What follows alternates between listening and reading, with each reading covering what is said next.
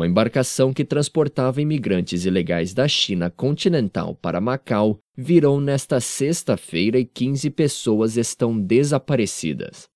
Até o momento, somente quatro passageiros foram resgatados. Por enquanto, o forte vento que castiga a região dificulta os trabalhos de resgate. A polícia da China continental está colaborando com os agentes de Macau para investigar o incidente.